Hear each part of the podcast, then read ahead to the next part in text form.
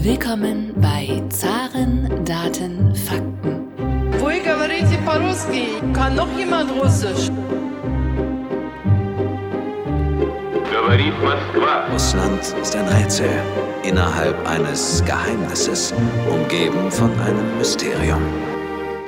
Recht herzlich willkommen zu einer weiteren Ausgabe des Zaren Daten Fakten Podcasts, dem Podcast, der sich mit der russischen Wirtschaft beschäftigt. Mein Name ist Thomas Bayer für die AHK Russland und heute sind wir wieder einmal verbunden mit Volker Hellmeier, dem langjährigen Chefvolkswirt der Bremer Landesbank und jetzigen Chefvolkswirt der Netfonds AG. Lieber Herr Hellmeier, zum dritten Mal sind Sie schon bei uns zum Podcast. Wir freuen uns sehr darüber, dass Sie sich die Zeit nehmen. Die letzte Folge, die wir aufgenommen haben, die liegt nun sechs Monate zurück. Diese Folge hatte den Titel Zwischenbilanz, sechs Monate Sanktionen.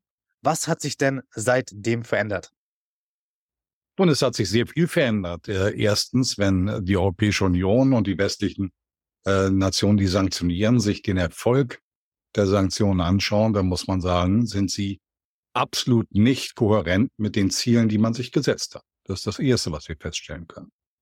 Wenn wir äh, also die Situation sehen, dann sind die politischen Ziele damit nicht erreicht worden und auch nicht die wirtschaftlichen und in der Folge auch nicht die militärischen Ziele. Und insofern ist es eine ernüchternde Bilanz, die man aus westlicher Sicht ziehen muss.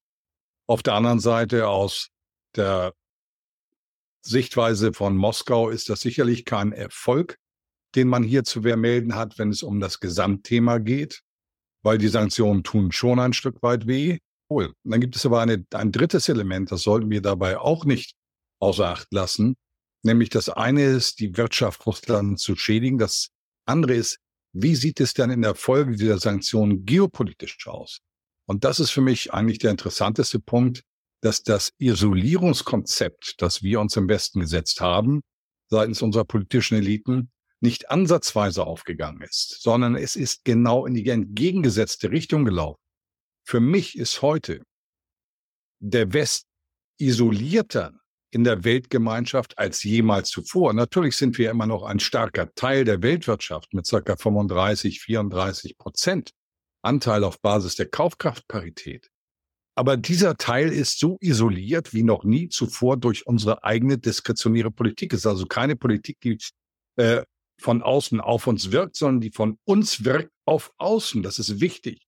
Und lassen Sie mich das noch zum Ende bringen, wenn Sie die G20-Veranstaltung jetzt zuletzt gesehen haben in Indonesien zunächst und jetzt auch in Indien, dann wird das genau hier deutlich. Das ist keine homogene G20-Veranstaltung mehr, sondern eine G13 und G7-Veranstaltung, wo der Anteil des sogenannten globalen Südens innerhalb dieser Gruppe eben größer ist, auch beim Anteil an der Weltwirtschaft, Weltbevölkerung etc. pp., als der Westen und der Westen ist hier isoliert. Also im Grunde genommen sind sämtliche westliche Pläne die man sich bei, beim Anfang des militärischen Konflikts gesetzt hat, indem man nicht das Angebot im Dezember 21 angenommen hat, über die Sicherheitsarchitektur mit Russland ernsthaft zu sprechen und auch über das Thema NATO-Beitritt Ukraine. Das hat man ja abgelehnt. Man hat Diplomatie abgelehnt und damit eben auch eskaliert. Alle diese Pläne sind nicht aufgegangen. Und lass mich das als Abschluss dieser Antwort bringen. Ich finde es interessant, wenn internationale Partner, die sich Pläne setzen und erkennen nach zwölf Monaten, dass diese Pläne vollständig kontraproduktiv sind, dass man dann diese Pläne nicht in Frage stellt. Das erwartet man von einem jeden erwachsenen Menschen, von einem Unternehmer, wenn er eine Fehlsteuerung hat, ähm, dann diese Fehlsteuerung zu beheben. Und was wir hier erleben, und Staaten sind nichts anderes als ultragroße Unternehmen im Endeffekt, man kann es so sehen, es ist eine gewisse, eine, bis zu einem gewissen Grad eine andere Definition, dann sollte diese Regel eben auch für Staaten gelten. Ähm, weil ansonsten die Kollateralschäden aus solcher Politik nur weiter forciert werden, anstelle dessen, dass man eben eine produktive Politik betreibt.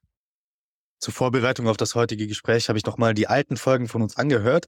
Die erste Folge war im Mai. Damals war der Konsens aller Experten noch, dass die russische Wirtschaft 2022 um 15 Prozent einbrechen wird.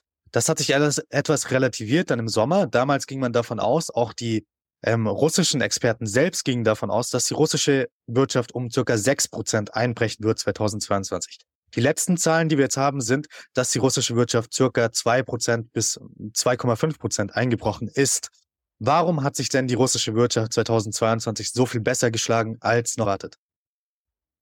Nun, das hat genau damit zu tun, dass eben diese Isolierung Russlands nur fragmenthaft in der Weltwirtschaft umgesetzt worden ist. Das ist ein ganz wichtiger Punkt. Das heißt, die Kooperation des globalen Südens mit Russland, ganz losgelöst von den Voten in den Vereinten Nationen, wo dann 143 äh, von 193 Ländern zwar die Russen verurteilen, aber deswegen ja nicht notwendigerweise auch Sanktionen verfügen.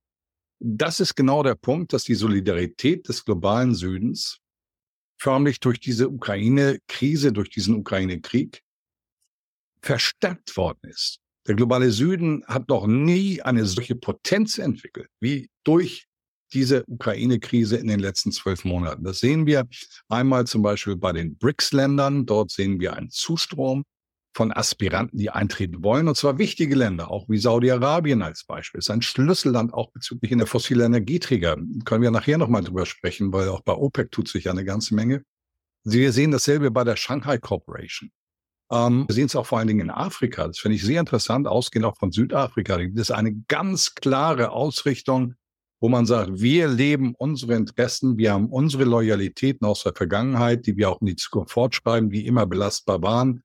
Und dagegen ist westliche Politik gegenüber vielen Ländern des globalen Südens eben ein Stück weit beliebig. Wenn man sie braucht, dann werden sie in Anspruch genommen und wenn man sie nicht mehr braucht, dann lässt man sie fallen. Und das äh, passiert einem nicht mit China und das passiert einem auch nicht mit Russland. Und deswegen gibt es ja diese Entwicklungen der Emanzipation des globalen Südens. Das ist der eine Erklärungsfaktor. Das ist nicht monokausal. Da gibt es mehrere Aspekte dann dabei. Der Westen hat vollkommen unterschätzt, welche Rolle Russland in der Versorgung mit Rohstoffen, da reden wir ja nicht nur über fossile Brennstoffträger, spielt. Da reden wir über Nickel, da reden wir über seltene Erden, da reden wir über alles Mögliche. Alles, was die Welt in den nächsten 100 Jahren braucht, hat Russland. Und ohne diese Rohstoffe lässt sich die Weltversorgung nicht im zufriedenstellenden Maße ähm, umsetzen. Und von daher hat dieses Ass im Ärmel Russlands gezogen, dass eben diese ganzen Sanktionen äh, zum Teil ja auch umgangen werden. Ich will das mal deutlich machen. Nehmen wir Japan als Beispiel. Japan sanktioniert. Nein, es sanktioniert nicht. Öl fließt wieder von den Sachalinfeldern nach Japan, weil Japan eben es braucht. Der Chef der Internationalen Energieagentur gesagt hat, wir können die Energieversorgung der Welt ohne Russland nicht gewährleisten. So, jetzt schauen wir mal. Europa sagt also, wir sanktionieren. Wir kaufen kein russisches Öl, demnächst kein russisches Gas mehr. Noch läuft ja was über die Sucha-Pipeline, bei wenigen Ausnahmen. Und Japan sagt, ja, wir sanktionieren, aber eigentlich sanktionieren wir doch. Was machen wir denn? Wir kaufen geblendetes Gas, geblendetes LNG, geblendetes Öl, was am Ende doch russisches Öl ist, aber wir sagen, nein, das kommt aus Antwerpen, aus Rotterdam, aus Indien und aus Peking. Also es ist jetzt gutes Öl, obwohl es immer noch russische Moleküle hat.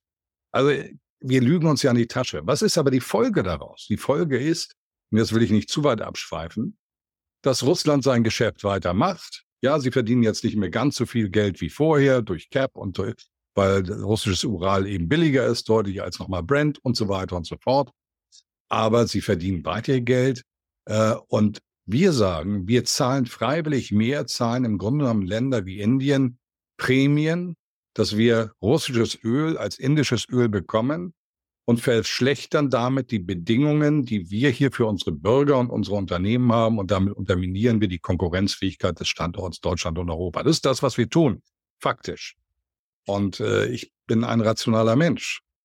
Wenn man also sieht, wie die Handlungsmuster aussehen, das Theorem und die Praxis, dann fällt das Ganze ein Stück weit auseinander und man bedient damit Narrative, aber nicht die Notwendigkeiten, die sich aus dem Anspruch der Menschen hier vor Ort faktisch ergeben. Sie haben es schon angesprochen, manche Länder wie die Türkei oder Indien, die haben ihren Handel mit Russland ausgebaut. Jetzt gibt es natürlich auch immer wieder Stimmen, die fordern, beispielsweise vor ein paar Tagen Kenneth Rogoff, der ehemalige Chef des IMF, der fordert, ähm, dass man jetzt Sekundärsanktionen auch als Waffe einsetzen müsste gegen diese Länder. Äh, vor kurzem habe ich Professor Hüter hier im Podcast gehabt und ich habe ihm auch gefragt, wie steht er denn zu Sekundärsanktionen? Und er hat gemeint, hält das für keine besonders gute Idee. Wie stehen Sie denn zu den Sekundärsanktionen, beispielsweise gegen Indien, beispielsweise gegen die Türkei? Also wenn wir uns wirklich hier ökonomisch verkrüppeln wollen, und unsere wirtschaftliche äh, Stabilität, unsere gesellschaftspolitische Stabilität und politische Stabilität opfern wollen, dann machen wir sekundär ähm, Sanktionen. Ich halte davon überhaupt nichts. Und ich will auch sagen, warum ich davon überhaupt nichts halte. Wir reden ja immer über Völkerrecht. Sekundärsanktionen sind ein Eingriff die Innenpolitik souveräner Staaten, in dem nämlich an sich hier US-Recht oder westliches Recht diesen Ländern übergestülpt wird. Ich halte Sekundärsanktionen für absolut nicht akzeptabel, wenn man Völkerrecht und Souveränität von Ländern ernst nimmt. Es liegt in der Souveränität Indiens zu entscheiden, mit wem man Geschäfte macht. Die USA können für ihren Wirtschaftsraum sagen, okay, wir sanktionieren. Wir können das in Europa machen. Aber wenn wir sagen, weil andere Länder nicht so springen, wie wir wollen, stellen sie sie unter Strafe, dann ist das ein Anspruch, der weit über das westliche Werteverständnis faktisch hinausgeht, weil er die Souveränität anderer Staaten nicht anerkennt. Und ich möchte in dem Kontext hier nochmal anbringen, und das ist, finde ich, erschütternd, und ich sage bewusst erschüttert, dass die USA ja ein wesentliches Modul der globalen Wirtschaft bewusst zerstört haben. Und da reden wir über die Schiedsgerichtsbarkeit der WTO. Denn das, was hier passiert im Moment in der Sanktionspolitik, ist Sanktionspolitik ohne rechtliche Grundlage. Eingriff in die Souveränität dritter Staaten aus unserem Interesse heraus. Und wir erwarten aus unserem Interesse heraus, dass andere Länder sich in ihrer eigenen Struktur schädigen. Also das ist nahezu grotesk, was wir hier machen. Und das passt nicht zum Völkerrecht, auch wenn Frau Annalena Baerbock das vielleicht anders sieht. Aber vielleicht haben wir unterschiedliche ähm, Vorlesungen bei Völkerrecht gehört. In der ersten Episode, die wir zusammen aufgenommen haben, haben Sie die Sanktionen insbesondere gegen die russische Zentralbank, Zitat, als ein Angriff auf das zentrale Nervensystem der russischen Wirtschaft bezeichnet.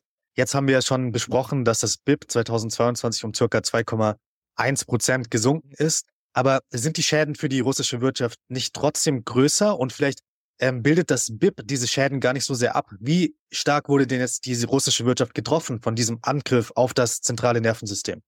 Also die russische Wirtschaft ist stark getroffen worden. Es gibt massive Kaufkraftverluste der privaten Haushalte.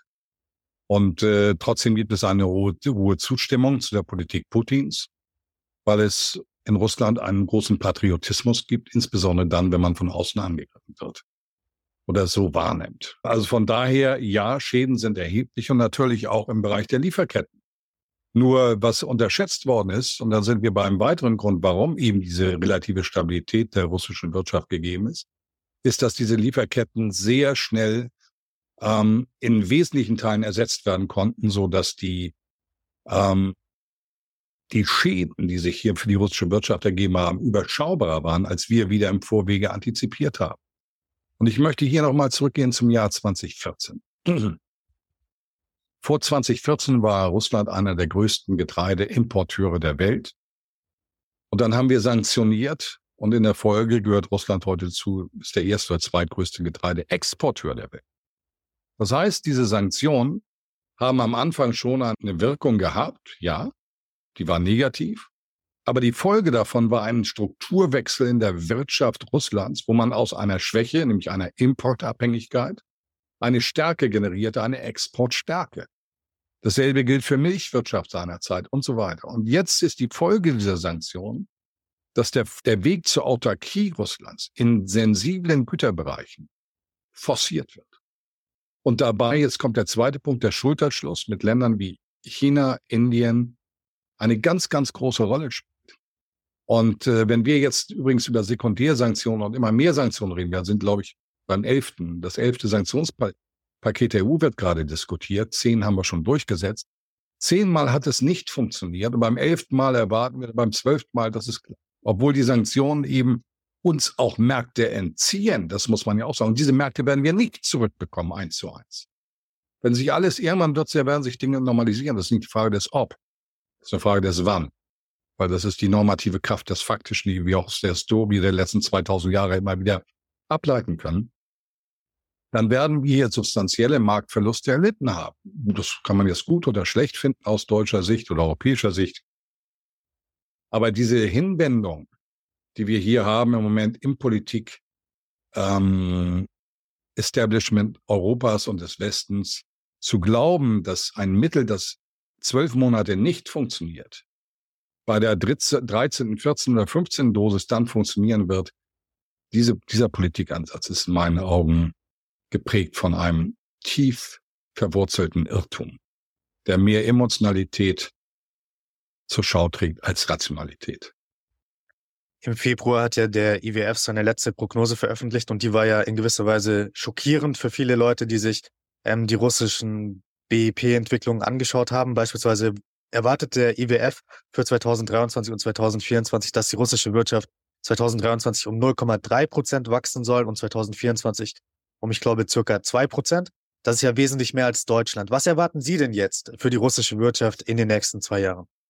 Es bleiben Restrisiken. Also die erste Hoffnung, die ich habe, ist, dass aufgrund der militärischen Pattsituation früher oder später jetzt innerhalb der nächsten drei, sechs Monate die Kunst der Diplomatie eine Chance erfährt, auch um diesen Fleischwolf, der da in der Ukraine im Moment wirkt, zum Stoppen zu bringen, auch wegen der Menschen in der Ukraine.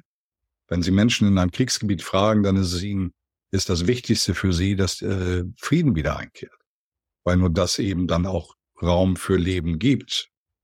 Und das ist der eine Punkt. Wenn das passierte, dann werden die Sanktionen nicht sofort zurückgenommen, aber dann verbesserte sich der Ausblick für Russland nochmal.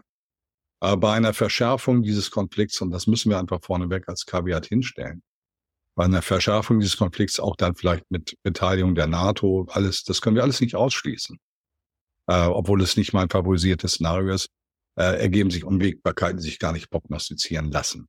Also im Normalszenario, die Dinge laufen alle so weiter wie bisher, ähm, dann halte ich diese IWF-Prognosen für sachlich angemessen. Ähm, für den Fall, dass wir Richtung Diplomatie gehen, besteht äh, Chance auf Aufwärtsrevisionen weil ähm, dann die Kreativität bei der Umgehung von Sanktionen stärker ausfallen wird, als es bisher der Fall ist. Und das optimiert das Szenario für, für Moskau. In dem Moment, wo Teile oder Sanktionen zurückgenommen werden, äh, gibt es nochmal einen zusätzlichen Schub. Ich möchte hier folgenden Gedanken noch anbringen. Russland war vor der Ukraine-Krise, wenn man den OECD-Frühindikator nimmt, also über die weitere wirtschaftliche Entwicklung, hatte Russland den höchsten Indexstand. Und ähm, 2014, vor der Ukraine-Krise, haben russische Touristen, das waren keine Oligarchen, die türkische Riviera überschwemmt und die Deutschen hatten Angst, zu wenig Wodka und Schnaps und Wein und Bier zu bekommen. Da ging es Russland gut. Also die Erfolgsstory von Putin, seit, seitdem er dieses vollständig zerstörte Land zu dem Zeitpunkt äh, übernommen hat, äh, war recht erheblich. Und dann gab es die ersten Einbußen nach 2014. Das hat man strukturell bereinigt. Und jetzt eben mit der Sanktionspolitik den zweiten Versuch, Russland zu stabilisieren. Und alles funktioniert nicht. Ähm, ich sehe auch eine Korrelation bezüglich des Erfolgs Russlands in diesen Politikansätzen in den letzten 23 Jahren unter Putin immer dann, wenn es ihnen sehr gut geht und damit auch eine Divergenz sich auftut zu westlichen Ländern, dann gibt es irgendwo eine Intervention. Auch das ist, Analyse ist ja Mustererkennung. Das ist in meinen Augen enorm interessant und äh, auch zu dem Zeitpunkt vor dem Ukraine-Krieg lagen die Devisenreserven, um das mal als ein Proxy zu nehmen, bei 600 Milliarden, genau wie auch 2014. Die USA haben 770 Milliarden, aber ein viel größeres Land. Also äh, immer dann, wenn man sieht, wow, diese Länder entwickeln sich so stark, dass eben diese stärkere Ökonomie auch eine stärkere geopolitische Funktion ja mit sich bringt, dann passiert so etwas. Und nicht ohne Grund versucht man jetzt auch China in der Entwicklung mit Sanktionen einzugrenzen, weil es geht am Ende hier in meinen Augen nicht um Menschen, sondern wenn wir die Geopolitik auch des Westens der letzten 20 Jahre mit Regime Change sehen, dann geht es immer um geopolitische Interessen. Und insofern ist für mich ähm, auch dieser moralische Ansatz, den wir immer nach vorne tragen, ohne auf unsere eigene ähm, Historie zu schauen, was wir da im Völkerrecht angestellt haben, ist das ein sehr zweischneidiges Schwert. Ähm, übrigens, das wird auch im Süden so gesehen. Das heißt, äh, der mediale Diskurs in westlichen Ländern unterscheidet sich sehr stark vom medialen Diskurs im globalen Süden. Und das sollte uns nachdenklich machen, denn wir legen doch so viel Wert auf unsere demokratischen Werte, und ein Wert davon ist Pluralismus. Pluralismus ist unverzichtbar. Und wenn wir mal den Pluralismus bei uns hinterfragen, Da muss man sagen, ist das diskussionswürdig. Lassen Sie uns kurz über die deutsche Wirtschaft reden. Ähm, Mhm. ich glaube, die Prognosen, die Sie abgegeben haben, auch noch ähm, im Sommer und so weiter, die waren ja negativer, als jetzt ähm, es zu sein scheint für die deutsche Wirtschaft. Auch generell, glaube ich, ist der Trend für die deutsche Wirtschaft positiver als beispielsweise in der Gemeinschaftsprognose angenommen. Im, ähm, im Oktober kam die, glaube ich, heraus. Damals ist man ja von einer Rezession in Deutschland ausgegangen. Jetzt scheint es so, dass Deutschland keine Rezession erleidet. Ist die deutsche Wirtschaft also wieder auf Wachstumskurs? Ja, aber wir müssen, ähm, das eine ist Quantität, das andere ist Qualität. Wir müssen hier eine Differenzierung vornehmen. Ähm, zu dem Zeitpunkt, als wir sprachen, war ein 200 Milliarden Abstimmungsprogramm nicht auf der Agenda. Wir haben uns mit diesem 200 Milliarden Abstimmungsprogramm und dem Glück eines relativ milden Winters im Endeffekt diese Stabilität ähm, einmal erkauft und einmal haben wir Glück gehabt. Und mit konsumtiven Mitteln zulasten der kommenden Generation wirtschaftliche Stabilität zu produzieren, ist kein Rezept, das auf Dauer anwendbar ist. Also wie mit Antibiotika. Irgendwann wirken sie dann übrigens auch nicht mehr. Ähm, ergo, wir haben uns jetzt bis 2024, Mitte 2024 mit dem 200 Milliarden Programm eine relative Stabilität gekauft. Und was unserem Standort zugutekommt, ist die Öffnung der chinesischen Wirtschaft. Das hat einen positiven Impuls. Goldman Sachs hat gerade die Wachstumsprognose für China von 5,5 auf 6 Prozent hochgenommen.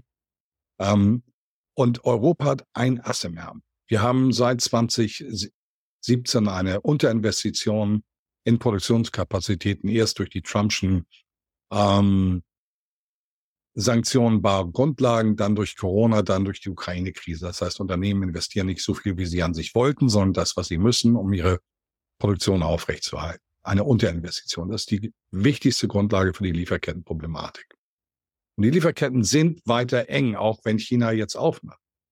Und da kommt Europa, da kommt Europa jetzt äh, ein Glücksfall. Da hat Europa einen Glücksfall insoweit, als dass wir zwar in Anführungsstrichen nur 14 Prozent als Europäische Union an der Weltwirtschaft haben, Basiskaufkraftparität, aber unser industrieller Sektor ist größer, da liegen wir eher bei 18 Prozent.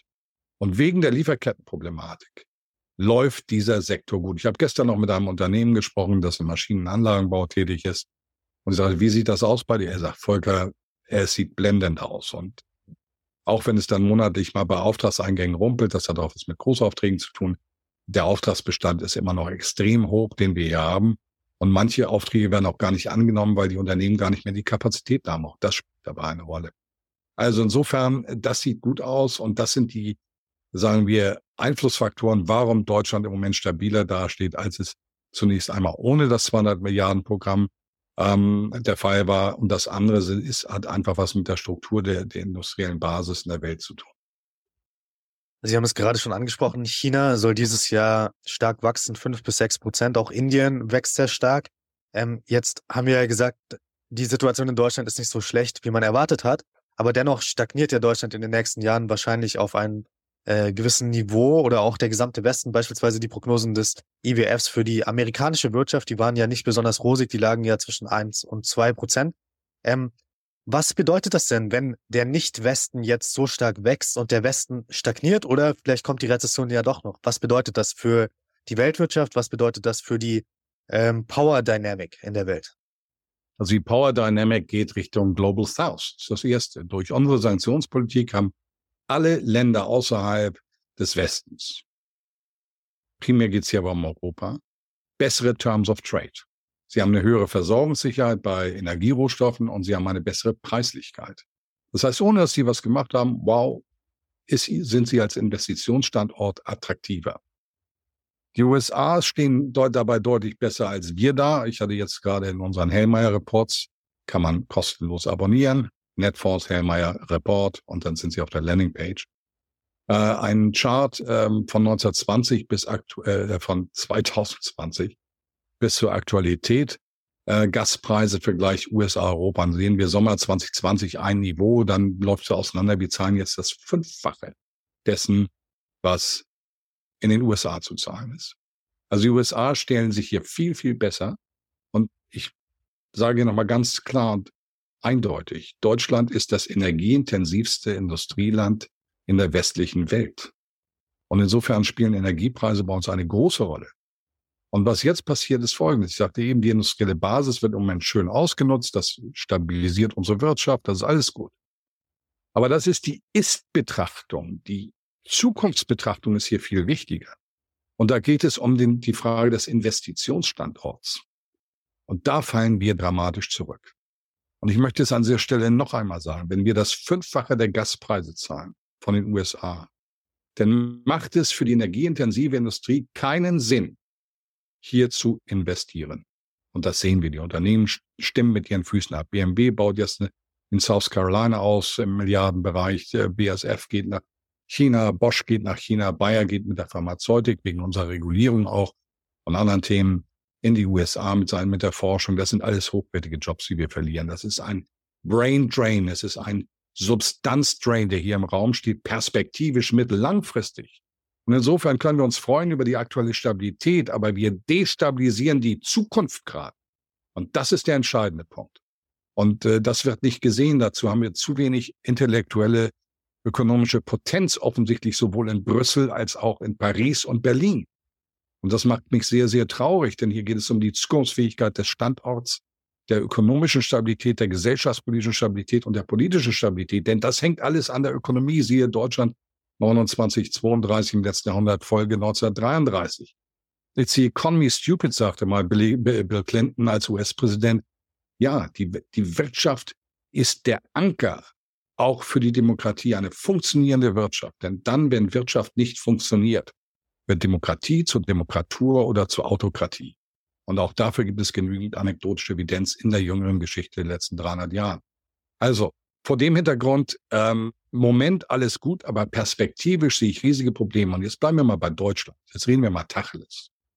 Wir haben ein äh, bezüglich der Preislichkeit der Energie einen Nachteil gegenüber den USA und den aufstrebenden Ländern. Wir haben bezüglich der Versorgungssicherheit immer noch ein riesiges Problem äh, kurzfristig gemanagt, aber mittellangfristig nicht. Für Investitionen ist mittellangfristig wichtig. Dann reden wir über Bildung. Bildungsstandort Deutschland, nie waren wir schlechter. Selbst Vietnam als noch nicht mal Emerging Market Land hat heute eine bessere Bildung für die jungen Menschen, als wir es an. Dann reden wir über Steuern. Wir sind Hochsteuerland. Wo ist denn da die Attraktivität für Unternehmen? Dann stellt sich die Frage IT-Infrastruktur. Laufen wir hinterher? Dann nehmen wir die klassische Infrastruktur. Also tut mir leid, ich bin viel in Deutschland unterwegs, werde gebucht für, für, für Vorträge und so weiter. Wenn ich äh, Köln-Leverkusen fahre, also mir stehen die Haare zu Berge. A45. Wir kriegen keine Projekte in, in, äh, kostentechnisch zu den Planungskosten und auch nicht vom Zeitraster hin. Weder am, im, bei, beim Bahnhof in Stuttgart, noch beim Flughafen in Berlin, noch bei der Elbphilharmonie in Hamburg. Es zieht sich durch, dass im Grunde genommen das, das Nichtskönnen bei uns mittlerweile ja zu einer Tugend erhoben. Und das sind keine Standortvorteile, das sind Standortnachteile. Dann haben wir noch ein großes Problem. Warum ist Deutschland erfolgreich geworden? Wegen der sozialen Marktwirtschaft. Was haben wir denn heute? Eine soziale Marktwirtschaft oder eine beinahe sozialistische Marktwirtschaft? Und ich mache es wieder bei dem Thema Grenznutzen für Leistung fest und das kann man mit Steuerbelastung machen. Wir hatten in den 50er Jahren, Mitte der 50er Jahre, einen Spitzensteuersatz von 56 Prozent. Deutlich mehr als jetzt. Das liegen wir bei 42, 45 Prozent. Aber wo zog der denn? Wenn wir es inflationsbereinigt sehen, und nur so kann man es sehen, dann zog dieser Spitzensteuersatz bei 350.000 Euro heutigen Einkommen. Heute zieht der Spitzensteuersatz bei 55, 56.000 Euro.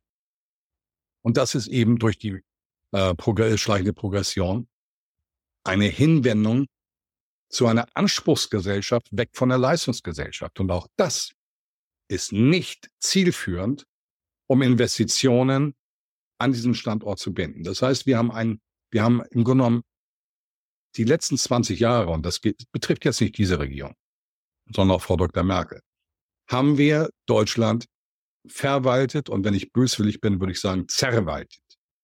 Wir haben also nicht die entscheidenden Themen aufgegriffen. Ich habe übrigens 2015 nach Snowden gesagt, wir brauchen den IT-Airbus.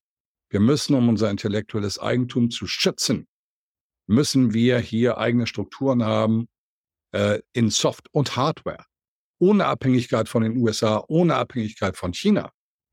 Und ähm, hier wird nur diskutiert, von wem wollen wir uns abhängig machen. Bei China ist nach wie vor nicht nachgewiesen, dass es Backdoors gibt. Durch Snowden wissen wir es bei den USA gegeben und wir entscheiden uns von denen, wo wir wissen, dass die Backdoors uns Schaden zufügen. Also äh, das sind alles Politikansätze, die sehr viele Fragen aufwerfen über unser Selbstverständnis und den Respekt vor uns selbst. Sie haben jetzt schon den IT-Airbus angesprochen. Vielleicht als letzte Frage. Was würden Sie den Entscheidungsträgern in Berlin noch raten? IT-Airbus haben wir jetzt schon gehört, ähm, aber was wäre denn noch drin im Hellmeier-Reformpaket? Was braucht Deutschland äh, laut Ihnen? Also wir brauchen einmal, wie gesagt, diese IT-Struktur. Da müssen wir unsere Infrastruktur updaten. Aber das Wichtigste ist in meinen Augen auch Bildungspolitik. Wenn ich verantwortlich wäre für Europa, spieltheoretisch jetzt, dann würde ich eine Billion Euro für die europäische, nicht Union, für die Eurozone in die Hand nehmen, damit wir unser Bildungssystem weit nach vorne bringen. Und da fangen wir an bei der vorschulischen Bildung bis zur Akademie. Ich wollte, dass die besten Professoren der Welt nicht in Harvard, Yale oder in Oxford und Cambridge sitzen, sondern ich wollte sie hierher holen. Das ist am Anfang sehr viel Geld, aber es ist keine konsumtive Ausgabe, es ist eine investive. Der nächste Schritt wäre bei mir, dass ich alle Forschungsinstitute an die Universitäten anbinden würde, damit wir damit die neueste Generation von Unternehmen, die zukunftsfähig ist, gebären können und damit unseren Kapitalstock nähern, der die Zukunft der kommenden Generation glücklich und freiheitlich machen kann. Lieber Herr Helmeier, wieder einmal vielen Dank für Ihre Analysen, für Ihre Zeit. Ich hoffe, in der Zukunft können wir wieder einmal die russische Wirtschaft betrachten und auch die deutsche Wirtschaft weiterhin im Auge behalten. Dankeschön. Es ist mir eine Freude. Danke.